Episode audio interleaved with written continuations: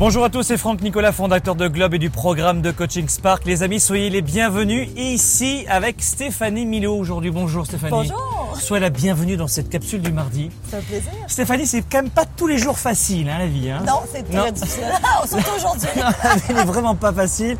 En cette période de rentrer avec toi, Stéphanie, j'aimerais qu'on parle de stress. Vous savez que vous et moi et tout le monde, tous les êtres humains sont sujets à être impactés un jour ou l'autre par le stress, par cette puissance qui vient uniquement dans notre façon de percevoir la vie et les, événements.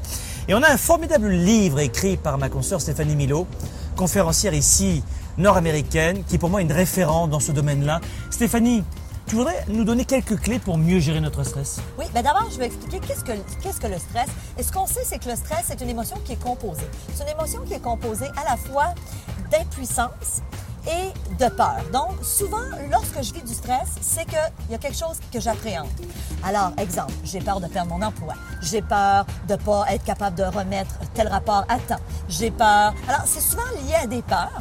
Et en même temps que j'ai une peur, c'est qu'en même temps, je me sens impuissant à faire face à la situation. Donc, je me dis, et en plus, s'il fallait que j'arrive pas à remettre mon rapport à temps, par exemple, à mon patron, ça serait la fin du monde ou ça serait très grave. On empire les choses, tu veux dire? Exactement. Eh on se fait des scénarios. Hein? Alors, qui n'a jamais fait des scénarios? Qui ne s'est jamais dit, oh mon Dieu, si, si telle chose arrivait, si telle situation arrivait? Et là, on part dans notre tête et on monte ça en épingle et souvent, on exagère la situation, on dramatise. Donc, le stress, c'est vraiment une émotion composée. Et si je veux apprendre à bien gérer mon stress, Franck, je dois travailler d'une part sur la peur que j'ai ou l'appréhension et aussi sur le sentiment d'impuissance. Que je donne comme... Impuissance dans le sens, cette incapacité à pouvoir faire quelque chose vraiment. Je, me, sens dans l'incapacité d'améliorer la situation ou d'être proactif dans cette situation. Je suis un peu victime. Ben, prenons un exemple. Quelqu'un qui dit, moi j'ai peur de perdre mon emploi. Et ça, ça amène quoi? À la personne du stress. Est-ce que tu es d'accord avec moi que si la personne se dit, moi j'ai peur de perdre mon emploi, euh, actuellement l'entreprise dans laquelle je travaille, ça va pas très bien, il y a eu des mises à pied, j'ai peur d'être le prochain, donc ça peut être une source de stress. Mais si la personne, Franck, se dit, ouais, mais dans le fond, si je perds mon emploi, ça va être une bonne affaire parce que je suis tannée, euh, j'ai plus de plaisir et je sais que je vais retrouver quelque chose d'autre facilement.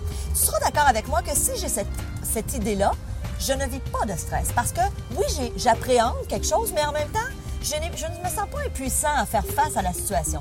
Alors que l'autre personne à côté qui dit ah, Moi, j'ai peur de perdre mon emploi, s'il fallait que ça m'arrive, ce serait la fin du monde, j'arriverais pas à me retrouver autre chose, euh, je suis le soutien de ma famille, ce serait une catastrophe, etc.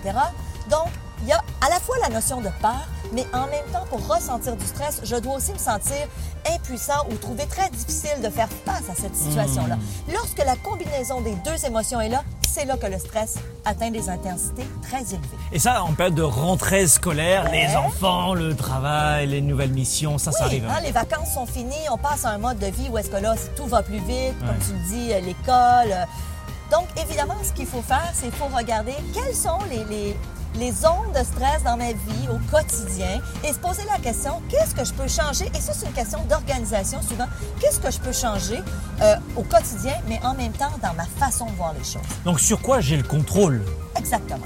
Et la réalité, c'est qu'il y a plein de choses sur lesquelles je n'ai pas de contrôle, mais il y a aussi des choses sur lesquelles j'en ai. Donc, de changer votre façon de voir les situations. Encore là, le stress, c'est une question souvent de perception et de personnalité. Deux personnes confrontées à la même situation, une va réagir de façon explosive et va se dire c'est la fin du monde, et l'autre va se dire qu'est-ce que je peux y changer? Donc, face à la situation, je suis aussi, je suis, je suis, je suis mieux de garder mon calme et je risque, si j'arrive à garder mon stress à une intensité plus raisonnable, à mieux réagir. Et pour ce faire, je vous donne des questions à vous poser. Quand vous êtes face à une situation très stressante, posez-vous toujours la première question.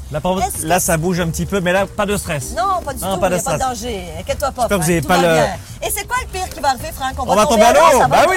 T'as vu qu'on l'a dit en même temps, on va tomber à l'eau. C'en est une question. Quand je vis une situation de stress, de se poser la question, un, est-ce que c'est si grave que ça? Ce que j'appréhende, est-ce que d'une part, ça peut réellement arriver? Et deuxièmement, est-ce que c'est si grave que ça? Même si ça arrivait, est-ce que ce serait la fin du monde? Et je te donne un exemple. Je suis allée en vacances récemment et je croyais en vacances avoir perdu mon passeport. Je suis au Mexique. Je suis à l'autre bout du monde et on entend toutes sortes d'histoires, à savoir que si tu perds ton passeport, Ouais, ça va pas bien. Alors, évi- évidemment, le stress a monté un peu, mais rapidement, je me suis dit, un instant. Premièrement, ça me donne rien de me laisser aller des intensités comme ça. Fort probablement que je ne l'ai pas perdu, que je vais le retrouver, et c'est effectivement ce qui est arrivé. Mais en plus, même si je l'avais réellement perdu, il n'y a aucune histoire qui dit que quelqu'un qui a perdu son passeport est jamais revenu. Tu sais, la réalité, sûr, c'est que ça aurait bien été un peu... Ça aurait été... euh, pas une très bonne chose. Non, Ça non, on passer un peu de temps à amené un- canadienne, mais puis voilà. Mais exactement. Donc, est-ce réellement ce que j'appréhende si grave que je le pense? Est-ce que c'est réellement la fin du monde? Et est-ce que surtout, c'est vrai que je ne peux pas faire face à la situation? Parce que la plupart du temps, lorsqu'on vit du stress, c'est qu'on se sent impuissant à faire face à la situation qui est l'objet de notre appréhension. Stéphanie, s'il y avait trois clés, les trois clés, euh, tout à l'heure on pouvait dire 7, 8, mais on, va- on va en donner trois. Oui. Trois principales clés. Oui. Et après, après, nous parlerons rapidement de ton livre, mais Oui. pour gérer son stress. Un, Allez. apprenez à dédramatiser et je vous donne un outil qui est l'échelle de la catastrophe. Posez-vous toujours la question, quand vous vivez une situation difficile sur une échelle de 0 à 10, à combien est-ce que je classerais cet, cet événement?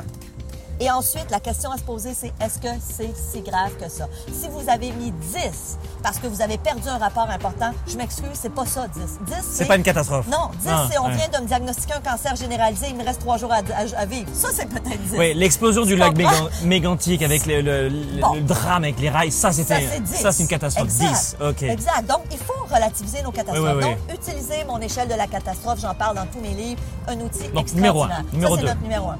Numéro deux, ben, évidemment, apprendre à pas juste dédramatiser, mais aussi relativiser. Se dire, Ce un, prise de recul. Exactement. Et la question que je suggère souvent aux gens, c'est de se dire, dans un an, dans deux ans, dans cinq ans, la situation qu'aujourd'hui je juge très grave, est-ce que ça va être encore aussi grave? Et ça, je te le dis, Franck, je le fais constamment et mon Dieu que ça m'aide. Donc ça, c'est notre clé numéro deux. Et la troisième, les chanceuses en ont trois. ben, évidemment, toute la portion, et là, ça c'est un peu plus physique, mais si vous êtes aux prises avec le stress, apprenez la respiration, apprenez la méditation. J'imagine que c'est des choses que tu abordes peut-être dans ton programme. Donc, toute cette portion-là de dire, je vais aller me chercher des outils pour justement en situation de stress, apprendre à respirer adéquatement, super important. Apprendre Bien aussi sûr. justement euh, la méditation. Souvent les gens me disent j'ai pas le temps de méditer. J'ai entendu une, une entrevue de Mathieu Ricard, le moine bouddhiste extraordinaire, qui disait ouais, ouais. Disait ça n'a pas de bon sens si vous dites je suis très stressé mais j'ai pas le temps de méditer. Il dit si là je vous donnais une recette miracle et, et je vous disais 10 minutes par jour méditez et vous allez drastiquement diminuer votre courbe de stress, pourquoi ne le feriez-vous pas? Ouais. Et il fait une analogie extraordinaire où il dit c'est comme si vous allez voir votre médecin et qui vous dit là tu as une maladie très grave, voilà une prescription, voilà quoi faire et que tu lui dis regarde, je suis trop occupé, quand je vais aller mieux là, pas le temps, je on verra. Oui, on verra. Ouais, ça a aucun sens. Donc, apprenez. Alors, la méditation, pour d'autres, c'est le yoga. Il y a plein de, de choses qui peuvent vous aider à relaxer. Pour certains, c'est le sport. Il y a des gens qui vont dire, moi, ma façon de me relaxer, c'est faire des sports extrêmes. Allez-y. Alors, on résume les trois clés Oui. avec notre amie Stéphanie. Numéro. 1, On apprend à dédramatiser et utiliser l'échelle de la catastrophe. number 2. Number two, on apprend à prendre du recul. Posez-vous la question, dans un an, dans deux ans, dans cinq ans, est-ce que je vais trouver ça encore Et le bonus pour parce qu'ils ont été sages? parce qu'ils ont été sages. Alors, on va se chercher des outils pour justement avoir un contrôle sur son corps. Donc, Bon. des outils de respiration, méditation, Méditation, relaxation, yoga, sophrologie, etc. Ouais.